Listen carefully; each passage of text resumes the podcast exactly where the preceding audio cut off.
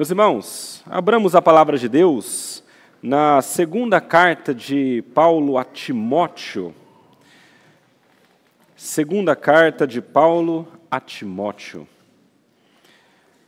Hoje nossa exposição se concentra nesse texto e a ideia é que nós compreendamos, mais uma vez, uma das facetas do testemunho nós temos tratado nessa nossa série de sermões acerca de como que é e como que deve ser o verdadeiro testemunho cristão, como que nós devemos agir e quais são algumas dessas características. E agora nós chegamos a 2 Timóteo, capítulo 1, leremos versículos 1, versículos 15 até o capítulo 2, versículo 13. Diz assim a palavra de Deus. Você já deve estar ciente de que todos os da província da Ásia me abandonaram. Entre eles estão Fígelo e Hermógenes. Que o Senhor conceda misericórdia à casa de Onesíforo, porque muitas vezes me deu ânimo e nunca se envergonhou das minhas algemas. Pelo contrário, quando chegou a Roma, me procurou com persistência até me encontrar. O Senhor lhe conceda que naquele dia ache misericórdia da parte do Senhor. Você sabe melhor do que eu quantos serviços ele me prestou em Éfeso. Quanto a você, meu filho, fortifique-se na graça que há em Cristo Jesus.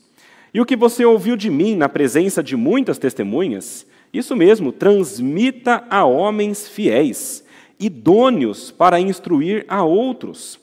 Participe dos meus sofrimentos como um bom soldado de Cristo Jesus. Nenhum soldado em serviço se envolve em negócios dessa vida, porque o seu objetivo é agradar aquele que o recrutou. Igualmente, o atleta não é coroado se não competir segundo as regras. O lavrador, que trabalha, deve ser o primeiro a participar dos frutos. Pense bem no que acabo de dizer, porque o Senhor dará a você compreensão de, em todas as coisas. Lembre-se de Jesus Cristo ressuscitado dentre os mortos, descendente de Davi, segundo o meu evangelho. É por ele que estou sofrendo até algemas como malfeitor, mas a palavra de Deus não está algemada. Por esta razão, tudo suporto por causa dos eleitos, para que também eles obtenham a salvação que está em Cristo Jesus com glória eterna. Fiel é esta palavra. Se já morremos com ele, também viveremos com ele. Se perseveramos, também com ele reinaremos. Se o negamos, ele, por sua vez, nos negará. Se somos infiéis, ele permanece fiel, pois de maneira nenhuma pode negar a si mesmo. Até aí a palavra de Deus, vamos orar, meus irmãos. Pai amado, neste momento nós queremos rogar a Ti que, pela Tua graça, o Senhor nos ilumine com o Teu Santo Espírito nos ajude a compreender as coisas que o Senhor deseja, molda o nosso coração, nos confronta para que nós sejamos modelados de acordo com a Sua vontade. Dá-nos a graça de sermos transformados pela Sua palavra, é a nossa oração neste momento, em nome de Jesus. Amém. Meus irmãos, vocês têm seguido essa série de mensagens, então você já sabe qual é a situação de Paulo aqui. Paulo está preso em uma masmorra por conta do evangelho, sendo perseguido e já aguardando o final da sua vida, já aguardando a sua decapitação por conta da pregação do evangelho. E nesse momento ele envia essa carta para Timóteo, buscando fortalecer Timóteo e ajudá-lo na sua caminhada como um pregador do evangelho. E em vários momentos ele exorta Timóteo a permanecer firme mesmo em meio aos sofrimentos. E nesse texto aqui não é diferente. Mais uma vez, ele conclama Timóteo a permanecer firme, mesmo sabendo que por conta do evangelho ele iria sofrer grandes perdas e grandes ônus. É por isso que ele diz essas palavras para Timóteo. E é muito interessante essa pequena parte aqui do texto que nós lemos no início, porque ele fala sobre ah, ah, alguns exemplos de pessoas que foram. Pessoas que negaram o evangelho, por um lado, e existe um exemplo de alguém que permaneceu firme. Logo no começo, ele fala sobre Fígelo e Hermógenes, que foram duas pessoas que negaram, abandonaram Paulo e deixaram o evangelho, deixaram a pregação. E fala também de todos da Ásia. E por outro lado, ele fala de uma pessoa, Onesíforo. Onesíforo foi a única pessoa que ele cita aqui que permaneceu firme até o final. E ele utiliza esse exemplo para conclamar Timóteo a fazer a mesma coisa. Meus irmãos, enquanto nós lemos esse texto, eu queria que nós entendêssemos uma mensagem principal. O que nós temos de fazer em nosso testemunho de vida cristã é olhar para Cristo. Nos outros dois sermões, a mensagem principal de cada uma foi a seguinte: primeiro, testemunhar primeiro em casa. Nós temos de começar o nosso testemunho na vida comum do lar, com os nossos. Segundo lugar, testemunhar com coragem. Nós precisamos de coragem para testemunhar verdadeiramente. E agora, esse texto nos fala que nós precisamos testemunhar olhando para Cristo. Essa é a mensagem principal. E essa mensagem principal eu gostaria de dividir em três. Primeiro, o que é que nós podemos fazer para não desistir diante dessas dificuldades? Segundo, para que é que nós fazemos isso? Quais são os objetivos que nós iremos alcançar se nós, de fato, fizermos aquilo que Paulo nos manda?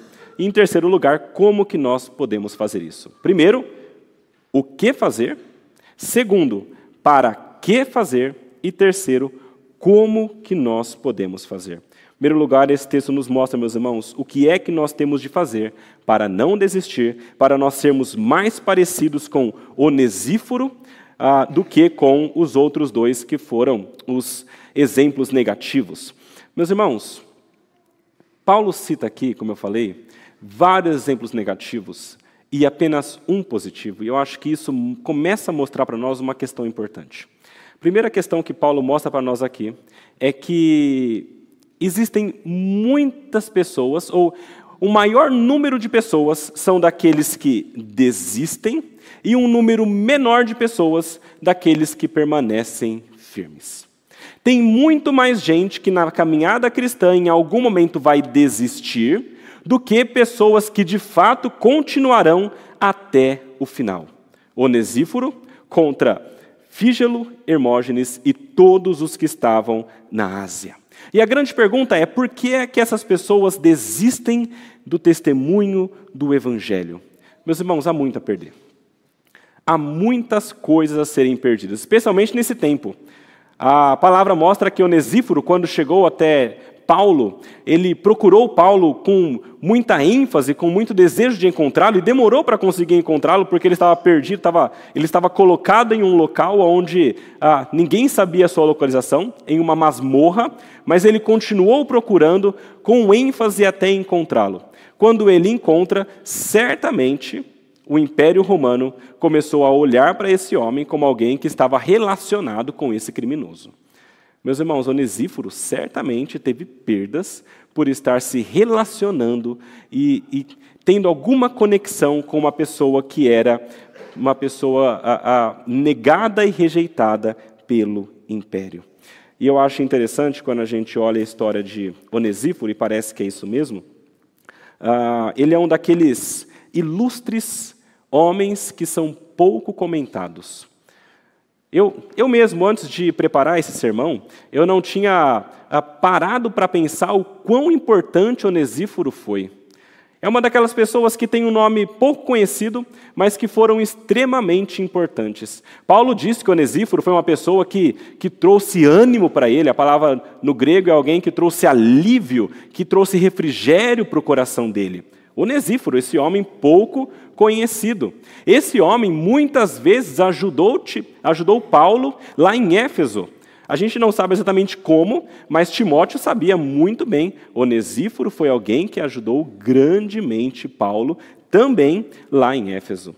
E esse mesmo Onesíforo, aparentemente, era alguém que iria sofrer por conta dessas coisas. E eu fico pensando aqui em Paulo, às vezes eu acho que a gente lê a Bíblia e não consegue perceber ah, o sentimento das pessoas. Mas eu fico imaginando Paulo que estava naquela masmorra e de repente chega alguém que ele conhece, alguém que o ama, alguém que está preocupado com ele e vai visitá-lo na prisão. Talvez nós tenhamos alguma referência quando nós ficamos adoentados. Quando nós estamos adoentados e, por algum motivo, então, por essa doença, nós estamos separados daquelas pessoas que nós amamos, nós estamos sozinhos, quando alguém, qualquer pessoa que seja, vem nos visitar, isso é extremamente significativo. E eu imagino que isso aconteceu com Paulo por conta desse homem pouco conhecido que foi visitá-lo. Agora, essa visita, como eu falei, não foi uma visita que saiu sem consequências. Tanto é que Paulo diz: é, Eu oro ao Senhor, eu rogo ao Senhor para que ele conceda misericórdia à casa de Onesíforo. Talvez a oração de Paulo por Onesíforo seja porque a casa dele, as, a família dele, teria sofrido ou sofreria alguma coisa por conta dessa visita. Talvez ele tenha feito essa oração porque ele sabia que Onesíforo talvez fosse morto. Alguns comentaristas entendem que Onesíforo de fato morreu por ter ido visitar Paulo. E então a oração de Paulo, conceda misericórdia à casa de Onesíforo. Mais do que isso, Paulo ora para que Onesíforo encontre misericórdia naquele dia. Tudo isso, meus irmãos, mostra para nós que a expectativa de Paulo é que Onesíforo, esse homem, de alguma maneira, ah, recebesse de Deus um, um pagamento, uma recompensa pelo que ele estava fazendo, mas Paulo sabia que ele iria sofrer as consequências terrenas. A misericórdia que ele iria encontrar não seria nesse mundo, mas seria naquele dia, no dia final, o dia em que Cristo voltaria. Meus irmãos, Onesíforo sabia disso. E ainda assim, ele foi atrás para visitar Paulo e continuou pregando o Evangelho. Mas muitas pessoas não estão dispostas a sofrer o que esse homem sofreu. Como eu já citei outras pessoas que foram citadas também por Paulo. E eu acho interessante Paulo citar essas, esses exemplos, porque quando ele chega no capítulo 2, ele começa o versículo 1 dizendo o seguinte: Timóteo, você está percebendo você está percebendo que muitas pessoas negam e poucas pessoas continuam? Você está percebendo que a maioria deixou por conta do sofrimento e apenas um homem permaneceu? E você sabe que você não é diferente dessas pessoas? Você, Timóteo, sabendo disso tudo, meu filho, fortifique-se na graça que há em Cristo Jesus. Meus irmãos, a orientação, o comando de Paulo para Timóteo, baseado nessas testemunhas que ele deu, nesses exemplos, os negativos e o positivo, era mais ou menos esse. Você precisa se fortalecer, porque se você não se fortalecer, você vai ser como aqueles que se perderam, e não como Onesíforo. Você não é melhor, você não é mais bonito, você, você não é diferente, e você certamente está sendo tentado a deixar o evangelho também. Se você não vigiar, você vai cair no mesmo problema. Seja fortalecido em Cristo. Meus irmãos, só essa ordem de Paulo já começa a me trazer alguns ensinamentos à mente. O primeiro deles é que nós não podemos confiar em nossa própria força. Nós não podemos confiar na nossa própria força. Eu, eu, durante a minha infância e adolescência, eu fui muito à praia. Eu não sei se vocês já tiveram a tristeza de ouvir algumas histórias assim na praia, mas eu lembro que durante a minha infância eu ouvia várias vezes histórias de afogamento. E então me falavam: olha, teve um afogamento ali na praia tal, teve um afogamento na outra praia. Ele era um jovem de 18 anos, um rapaz, um homem de 35, geralmente homem. E aí, a história que a gente mais ouvia era assim: ele sabia nadar muito bem. Ele era muito bom nadador. E às vezes, quando a pessoa sobrevivia, afogava, mas era salva, o relato era mais ou menos assim: eu, eu achei que ia dar. Eu achei que eu sabia fazer. eu achei que eu conseguia, mas então a maré subiu mais do que eu previa, mas então a onda veio mais forte do que eu achava, mas então a correnteza veio e me levou mais do que eu previa. E essas pessoas que sabiam nadar, que tinham força, que eram jovens, antes que elas percebessem, elas estavam já debaixo da água. Meus irmãos, nós não podemos confiar na nossa própria força porque nós não conhecemos todas as circunstâncias. Nós não conhecemos tudo o que acontece ao nosso redor e nós não sabemos o tamanho das tentações que nos sobrevirão. Assim como um nadador que é bom na piscina não pode subestimar o perigo do mar, a gente também não pode subestimar o nosso coração pecaminoso, orgulhoso e egocêntrico, que por coisas pequenas uma hora ou outra, vão deixar o Evangelho. Nós precisamos nos fortalecer em Cristo. Nós não podemos confiar na própria força porque nós iremos cair e nós temos de saber quem é que nos fortalece. Eu gosto muito do exemplo de Paulo nesse sentido, porque Paulo ele tinha uma visão muito real das coisas. Ele sabia que ele era um ótimo pregador da palavra, ele sabia que ele era um apóstolo que levava o evangelho. Ele sabia, ele até fala que de uma certa maneira ele era o maior, mas sabia também que ele era o menor. Ele dizia: Eu alcancei muito, mas espera aí, na verdade não fui eu. Foi a graça de Deus em mim. Paulo tinha plena certeza que não era pela força dele, apesar dele poder falar: eu sou judeu de judeus, eu sou romano, eu tenho conhecimento, eu sei de muitas coisas, eu consigo conversar com os filósofos. Apesar de tudo isso, ele diz: não sou eu, é Deus agindo em mim. Meus irmãos, nós precisamos ter muito firme isso em nossa mente. Não somos nós e não é a nossa força. É Deus que age em nós. E vendo o exemplo de Paulo, a gente conhece e sabe que ele chegou a essa conclusão e não foi tão fácil possivelmente. Ele conta uma história falando sobre si mesmo, dizendo que ele foi levado ao terceiro céu. E ele teve revelações que foram incríveis, impressionantes, coisa que nenhum outro homem jamais viu, só ele. E, meus irmãos, quem vê algo assim é muito tentado a achar que é mais do que é. E achar que tem mais conhecimento e é mais importante.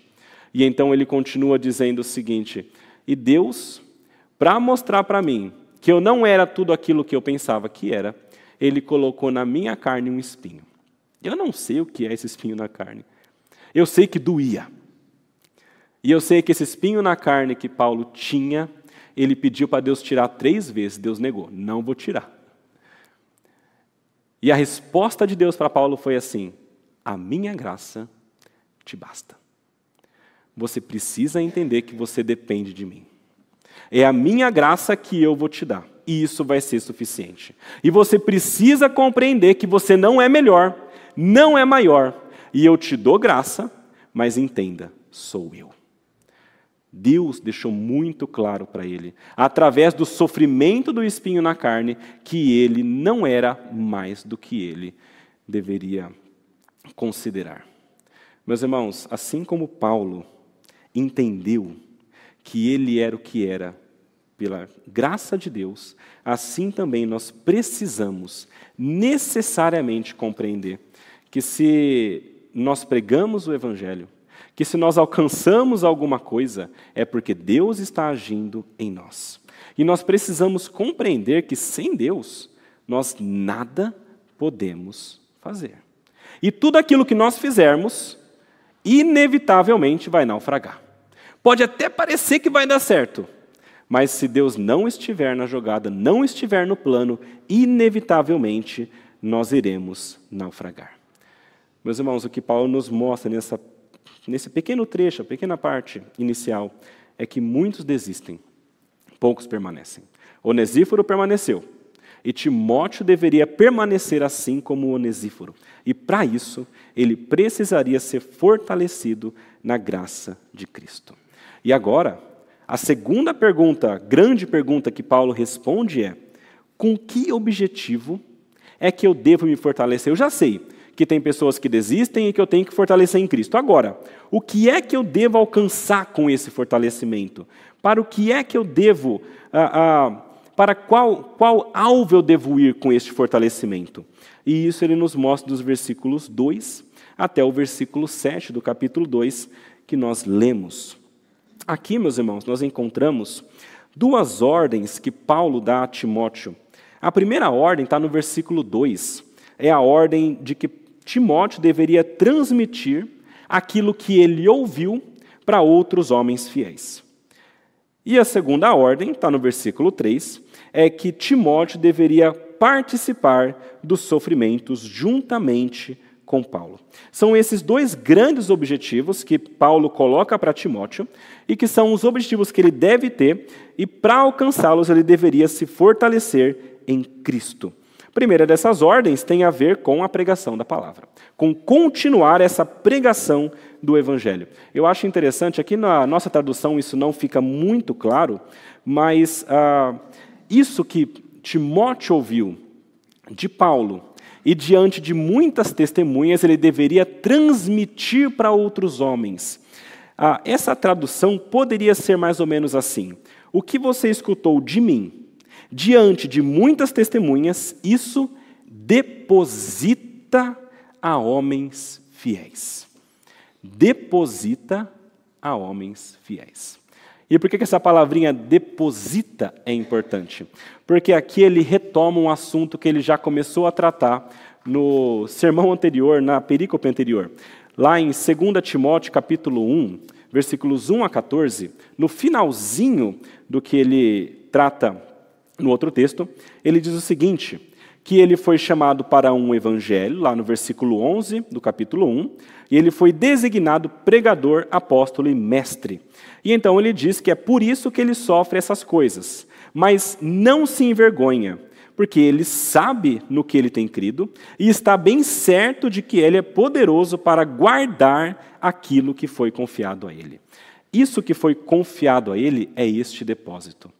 Paulo tinha recebido esse depósito da parte de Deus e ele sabia que Deus era poderoso para guardar esse depósito até o dia final.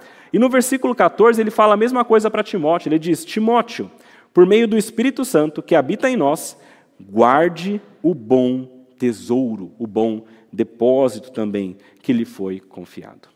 Meus irmãos, esse depósito nada mais é, nada menos é do que o próprio Evangelho. É aquilo que Deus transmitiu para Paulo, ensinou para Paulo, para que Paulo transmitisse para outras pessoas. É a verdade do Evangelho, que Jesus Cristo é Deus, que ele veio para este mundo, que ele morreu em nosso lugar, que o sangue dele é poderoso para salvar e que aquele que crê nele será salvo. Aquele que crer com o coração e confessar com os lábios será salvo. Esse é o grande depósito de Paulo. E eu acho muito interessante porque essa coisa extremamente valiosa foi dada para Paulo, e a preocupação de Paulo, agora no final da vida dele, é a seguinte: o que é que vai acontecer com esse evangelho? Quando eu me for? Será que ele vai ser enterrado junto comigo? Não é isso que eu desejo. Eu quero que ele continue prosperando, e é por isso que eu vou transferir para Timóteo: Timóteo, guarda o bom depósito. E eu acho interessante ele falar essa, essa ideia de guardar o depósito, porque, pensa comigo, geralmente quando a gente fala sobre guardar alguma coisa que é importante, ah, o nosso pensamento é: se alguém me der um tesouro e eu tenho de guardar, eu vou pegar isso, eu vou esconder, vou colocar embaixo do colchão, vou colocar no banco, vou, vou, enterrar em algum lugar, para ninguém achar nunca, e isso fica bem guardado. E aqui parece que a ideia é diferente. Parece que a ideia de Paulo é: para você guardar isso aí, você tem que transmitir isso. É mais ou menos como a gente vê. Eu recebi um e-mail essa semana e era um suposto hacker. Ah, e ele escreveu mais ou menos assim: é, Gabriel Underline, era o meu e-mail, não sabia nem meu nome. Mas então ele colocou lá: Eu hackeei as suas contas, hackeei o seu e-mail e eu já sei tudo sobre você. E se você não me der 600 dólares em Bitcoin nessa conta, eu vou colocar tudo na internet, todo mundo vai ver. Eu pensei, que será que ele está sabendo de mim que eu não sei, né? Para valer tudo isso. Mas ele, ele me mandou esse e-mail e o medo de pessoas que talvez tenham muitas coisas a esconder, ah, ou contas e coisas nesse sentido, é de que isso vá para a internet. Porque uma vez que for para a internet, não some mais. Uma vez que subiu, acabou. Esse, esse é o grande temor dos artistas, subirem coisas sobre ele que depois eles nunca mais vão conseguir tirar da internet. E parece que é a mesma ideia aqui. Se, se você quer que alguma coisa se eternize, não é para você esconder, espalha. Quanto mais você espalhar, menos vai ser possível que isso volte. Talvez uma outra imagem interessante seja da vela. Quando, quando acabava a luz em casa, a, a gente acendia velas, né? Mas a primeira coisa que você faz quando acaba a luz e você acende a primeira vela, qual é a segunda coisa que você faz? Acende a segunda vela. Porque se apagar o fogo da primeira, tem a segunda lá para você acender também, e assim você vai acender. Né? A primeira coisa que tem que fazer. E quanto mais você acende, mais isso vai iluminando. E mesmo que apague o fogo dessa aqui, ela continua aqui. E o fogo é uma coisa interessante, porque o fogo ele não divide, ele multiplica. Você vai colocando, colocando, colocando. E é interessante porque parece que é exatamente isso que Paulo tem em mente. O bom depósito é esse fogo, é essa chama essa verdade do Evangelho, que vai passando de vela em vela, até chegar nas velas que Deus quer. É isso. Eu fico imaginando quantas velas que foram necessárias para esse fogo chegar até aqui hoje. Você hoje, no Brasil, no ano de 2023, falando português, você hoje tem o conhecimento de uma verdade que foi demonstrada e revelada no Oriente Médio há dois mil anos atrás. Como? Pessoas idôneas que receberam o depósito e transmitiram o depósito. Uma vela que passou para outra vela, que passou para outra vela, que passou. Quantas milhares de velas que há entre vocês e Timóteo? Que há entre vocês e Paulo? muita gente nessa cadeia que Deus utilizou de acordo com a vontade dele. Milhares. E a pergunta que a gente tem de fazer hoje é: você, você tem esse depósito já? Você já conhece o Evangelho? Isso já está com você. E a pergunta é: você vai fazer o que com isso? Você vai esconder? Vai colocar uma redoma na sua chama? Ou você vai fazer aquilo que Paulo está pedindo para Timóteo fazer? Que é guardar o depósito transferindo para outras pessoas. Meus irmãos, esse é o nosso chamado, passar essa chama à frente. Isso é o que Deus quer que nós façamos com o Evangelho. E, e, a, e a grande verdade é que quando nós fazemos isso, esse mundo não se contenta. Nós vivemos em um mundo de trevas, em um mundo que jaz no maligno. E quando uma chama se acende, a luz ilumina, esse mundo não fica feliz. Esse mundo vai estar o tempo todo com um balde de água tentando apagar a chama que há em você. O tempo todo você vai ser tentado a deixar de lado a chama para que você não sofra com isso. E aqui está a segunda ordem de Paulo. Sabendo que você tem essa chama e que você está tentando passar para frente, que esse mundo vai contra isso, você precisa suportar os sofrimentos. Versículo 3 participe dos meus sofrimentos como um bom soldado de Cristo. Nós precisamos ser fortalecidos para que nós consigamos espalhar este evangelho e para que nós possamos suportar os sofrimentos. E diferentemente do que nesse mundo que nós vivemos, que é sentimentalista, hedonista, depressivo, com pouca resistência ao sofrimento, à dor, Diferentemente do que esse mundo diria, Paulo diz: você vai continuar, independentemente do sofrimento, porque é isso que um soldado faz. Participa comigo como um bom soldado de Cristo. Meus irmãos, a Bíblia fala que nós iremos certamente sofrer como testemunhas de Cristo, mas a verdade é que nós estamos em uma guerra. A verdade é que nós temos de olhar para isso, tudo que está acontecendo aqui, não como se nós estivéssemos em nossa casa descansando, mas como se nós estivéssemos de fato em um campo de guerra. É por isso que Paulo traz essa imagem do soldado. E não só do soldado, ele fala do soldado, ele fala do atleta e ele fala do lavrador. São três imagens que transmitem algo parecido, mas com ênfases também diferentes. Ele fala sobre este soldado, isso tem a ver com uma mente focada na missão e que não se distrai com facilidade com coisas pequenas e inúteis. Nenhum soldado em serviço se envolve em negócios dessa vida, porque o seu objetivo é agradar aquele que o recrutou. Se você é cristão e se você é uma testemunha, você é um soldado e precisa permanecer como um soldado. É claro, meus irmãos, que há várias lições possíveis aqui, nessa visão de soldado, e o soldado aqui seria o soldado romano, mas eu creio que duas questões principais Paulo nos traz aqui. A primeira é que o soldado não se envolve com negócios desta vida, e o soldado tem o objetivo de agradar aquele que o recrutou. Eu não sei se vocês ah, conhecem, aqueles que talvez serviram o exército sabem, mas existe o juramento à bandeira. Toda pessoa que entra para as Forças Armadas, ele tem que, em algum momento da vida, jurar a sua lealdade à bandeira.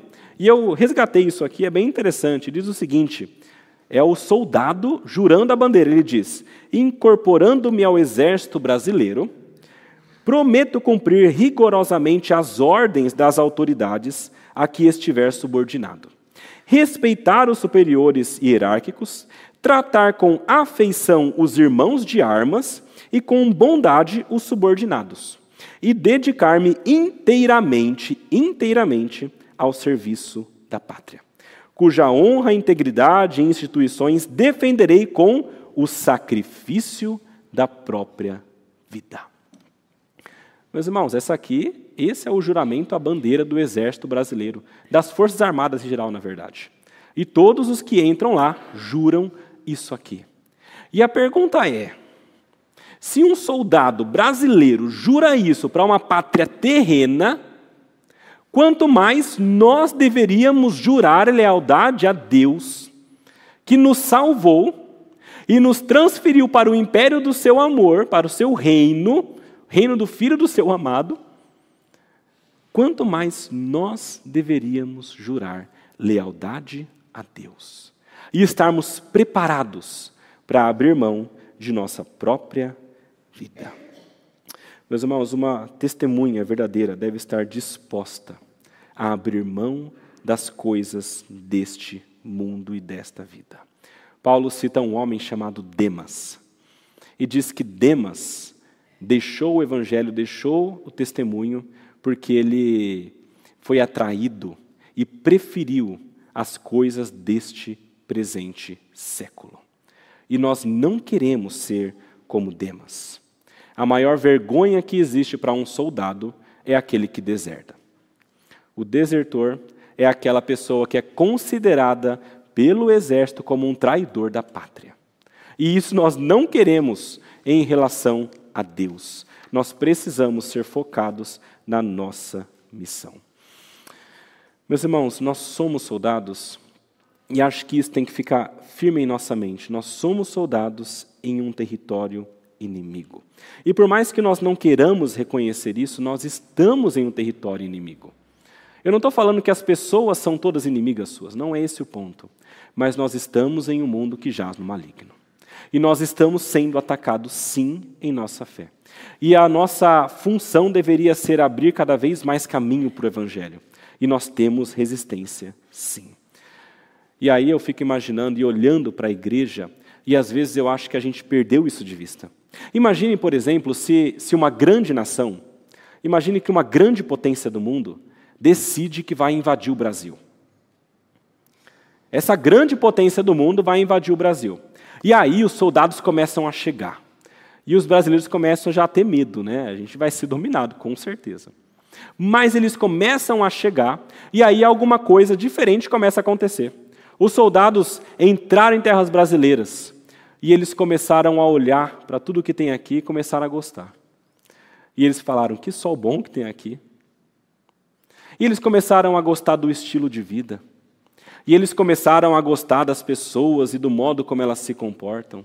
E eles se apaixonaram e contraíram matrimônio. Meus irmãos, quando um exército inimigo entra num país, mas começa a se acomodar a esse país, será que essa invasão vai ter algum resultado? Certamente que não. Certamente que essas pessoas não mais lutarão pelo seu país. E é possível que, se passar um pouquinho de tempo, esses soldados, que já estarão do lado brasileiro, comecem a defender o Brasil contra a sua pátria anterior. E não é assim que a gente faz às vezes. Nós somos soldados de um reino invisível, de uma pátria superior, colocados neste mundo para guerrear uma guerra. E por muitas vezes nós estamos nos divertindo com as coisas que nós encontramos nessa terra. Nós estamos nos acomodando ao estilo de vida deste mundo e nós estamos deixando para trás a nossa missão. E aos poucos é possível que nós nos coloquemos contra aquele que nos chamou. Meus irmãos, um soldado não vive dessa maneira. E a pergunta também que eu queria fazer: será que você está fazendo isso? Será que você tem trocado a sua pátria celestial por essa pátria terrena? É só você começar a analisar e comparar quanto tempo que você investe na propagação do evangelho, que é a sua missão, na preparação da propagação do evangelho, no fortalecimento da sua vida com a palavra, no, no planejamento de novas maneiras de lutar. Quanto tempo que você gasta com isso? E compare com quanto tempo que você gasta e você desperdiça se deleitando em coisas que este mesmo mundo que você quer conquistar para Cristo te oferece. Quando você comparar essas coisas, se a segunda tiver maior que a primeira, então você está começando a distorcer a tua missão. Um soldado, ele não se distrai, ele permanece firme para agradar aquele que o chamou. A segunda imagem que Paulo nos traz é do atleta. Isso tem a ver com a disposição de viver de acordo com as regras que ele mesmo aceitou participar. Uh, o atleta, meus irmãos, é, é, muito interessante aqui nessa imagem, porque o atleta era muito bem visto lá no tempo de Paulo, no Império Romano, inclusive por conta dos gregos também. Eles eram vistos, inclusive, como heróis. Os grandes atletas vencedores eram considerados heróis. Uh, e eles levavam tão a sério o esporte que eles, inclusive, faziam votos aos deuses deles. Tem um, um, livro muito interessante de um autor chamado Pausanias. Não sei se você já chegou a, a, a, ler uma parte desse livro. Ele foi como que um historiador, uma pessoa que foi descrevendo aquilo que ele via enquanto viajava no segundo século. E então ele descreve a Grécia. E uma das coisas que ele descreve é que havia, haviam várias estátuas, e havia a estátua de Zeus, o deus grego, com dois raios na mão, e este Zeus era como se fosse o Deus em que as pessoas faziam os votos. E era costume dos atletas irem com os seus familiares, irmãos e pais e todos lá, iam até este Deus e faziam um voto, utilizavam entranhas de javali, aparentemente, e faziam um voto e um sacrifício para esse Deus. E nesse voto eles diziam: Eu vou cumprir todas as regras do jogo. E eu também prometo e juro que nos dez meses que se passaram até aqui, dos Jogos Olímpicos, eu estive de acordo com as regras e eu me esforcei ao máximo. Era isso que eles juravam. Eles juravam que iriam agir de acordo com as regras e que tinham treinado de acordo com as regras. E os juízes também, os árbitros, eles iriam até ali para esse mesmo Zeus e eles fariam as mesmas promessas, dizendo: Eu vou julgar de maneira justa, não vou ser parcial e eu vou entregar o melhor que eu puder. Meus irmãos, era tão sério que as pessoas que, de alguma maneira, ah, usavam de subterfúgios para vencer, elas eram extremamente mal vistas. Quando elas quebravam as regras, era como se fosse uma vergonha nacional. Eles erigiam literalmente estátuas para mostrar que aquela pessoa era um mau exemplo. E aquelas pessoas que ah, ah, faziam algo para ganhar de maneira errada, elas pagavam multas, e essas multas eram revertidas para fazer as estátuas. Era muito sério, muito sério. E estes atletas, como Paulo coloca aqui, seriam um modelo ah, que ele utiliza para nos chamar a uma vida regrada de igual maneira.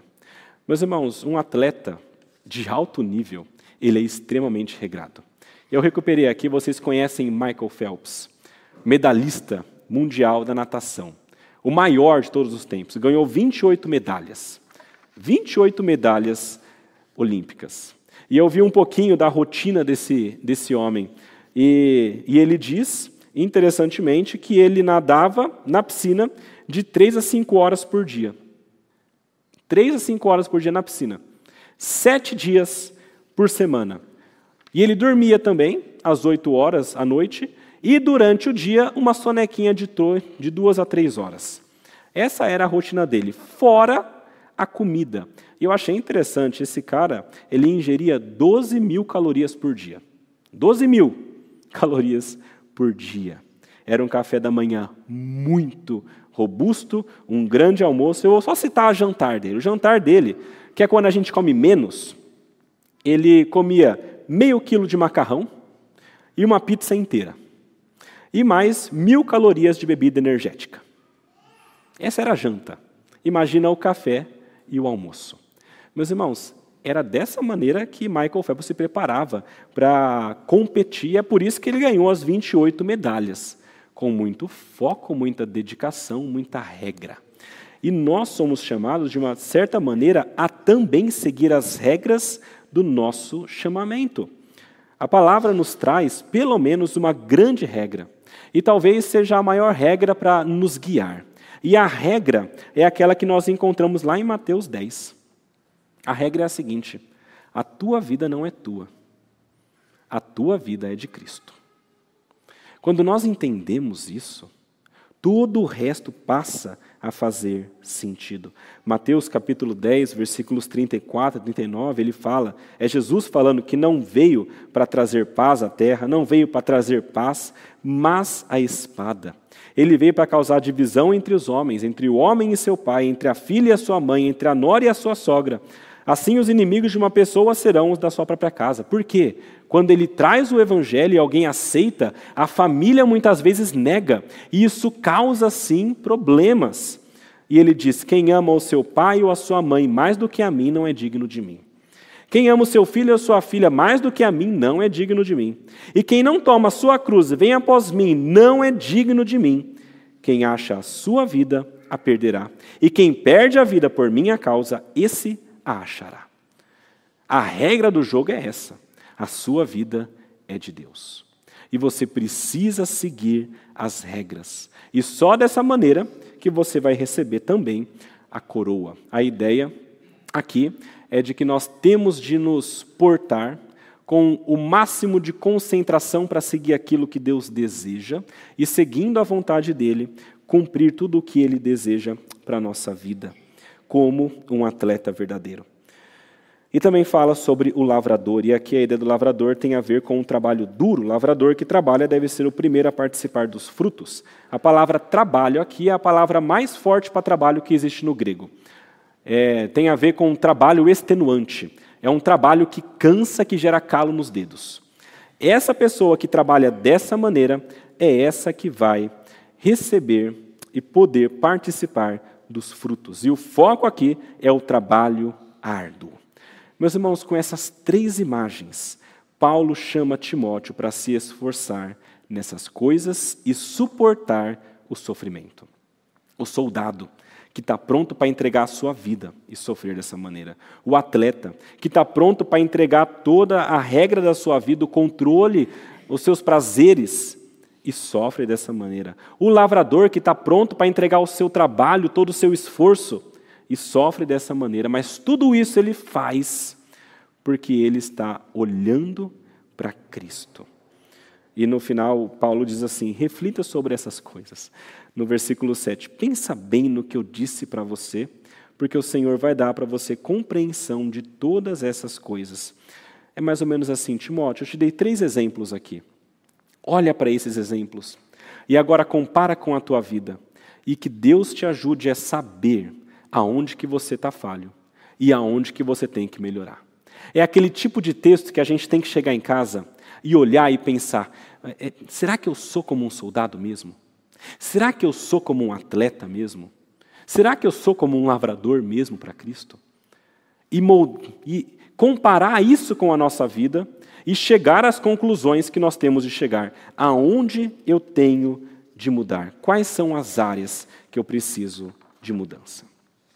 E finalmente, depois de dizer o que deve ser feito, que é o fortalecimento em Cristo, para que que isso deve ser feito, que é pregar o evangelho e sofrer por ele, agora ele diz como.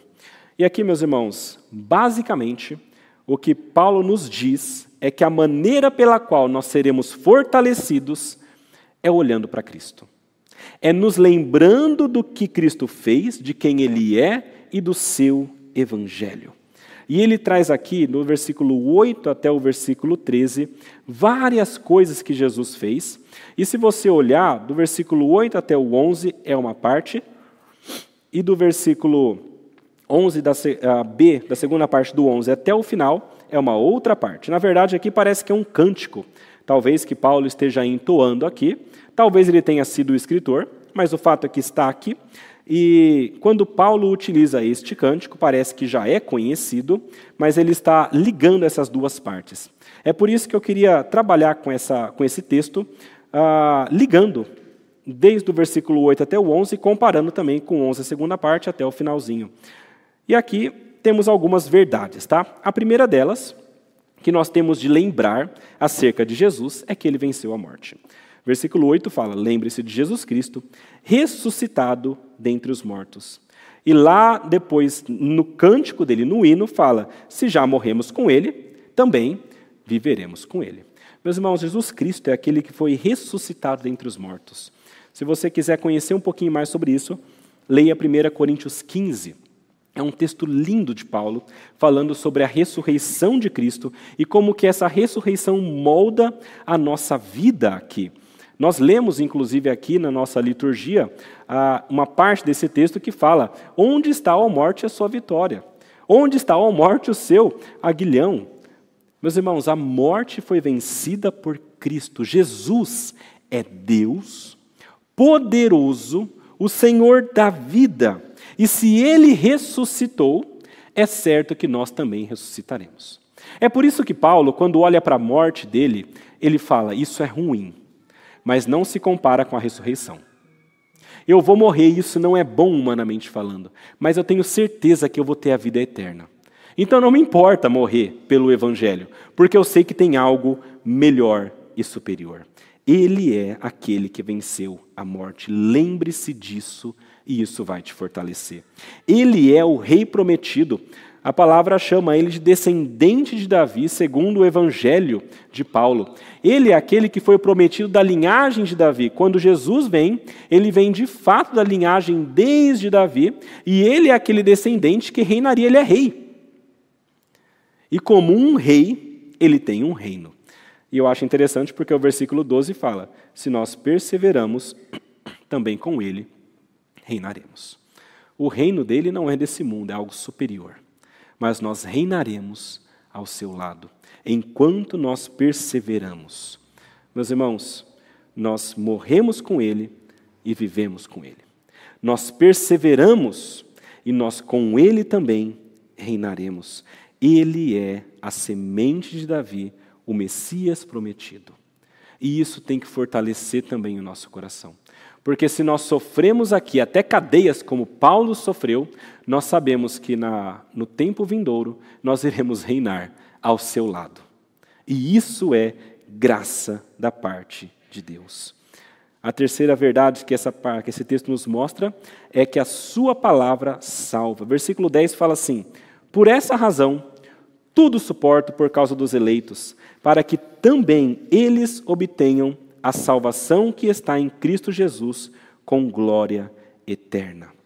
A razão de Paulo se dedicar tanto ao ministério e à pregação do Evangelho e sofrer com isso e isso não importar para ele é porque ele sabe que é dessa maneira que os eleitos serão salvos. E ele vai fazer isso para que essas pessoas encontrem a salvação e a glória eterna. A palavra de Cristo salva. E como eu já citei, a palavra é essa: que Deus veio ao mundo, se fez carne, morreu na cruz pagou os nossos pecados, e a vida que é dele e ele merece, ele nos dá. E a morte que é nossa e nós merecemos, ele toma sobre ele. E quando nós cremos nisso, nós temos vida. Este é o Evangelho e a palavra que salva. Mais uma verdade que esse texto mostra para nós, esse texto final, é que este Deus também é exigente. O cântico diz: se o negarmos, ele por sua vez, nos negará. Jesus não quer pessoas que estão com Ele por comodidade ou quando é conveniente. Ele quer pessoas que estão com Ele em todo o tempo, apesar dos ônus que podem sofrer. Mateus capítulo 10, versículo 32, tem um texto de Jesus falando o seguinte, de Mateus falando sobre Jesus. Portanto, todo aquele que me confessar diante dos outros, também eu o confessarei diante de meu Pai que está nos céus. Mas aquele que me negar diante das pessoas, também eu o negarei diante de meu Pai que está nos céus. Isso aqui é um alerta para nós. Paulo, junto com tudo isso, ele coloca este alerta para que nós entendamos: não existe um cristianismo soft. Ou você está com Jesus de fato, ou você não está. E quando você o nega verdadeiramente, e essa, e essa negativa sua, essa rejeição sua, caminha até o final da sua vida, ele vai também te negar diante de Deus Pai. Evidentemente que há perdão. Enquanto estamos vivos, Pedro, por exemplo, recebeu esse perdão. Ele negou, mas ele foi restaurado. Nós podemos fraquejar eventualmente, mas nós temos de voltar atrás e buscar a Deus. Mas o ponto principal é: não negue a Cristo para que ele também te reconheça diante de Deus Pai. Ele é também gracioso e fiel. Versículo 13 fala: Se somos infiéis, ele permanece fiel, pois de maneira nenhuma pode negar a si mesmo. Acho interessante porque ele vai trazendo comparações e ele diz: se a gente perseverar, vamos reinar com ele.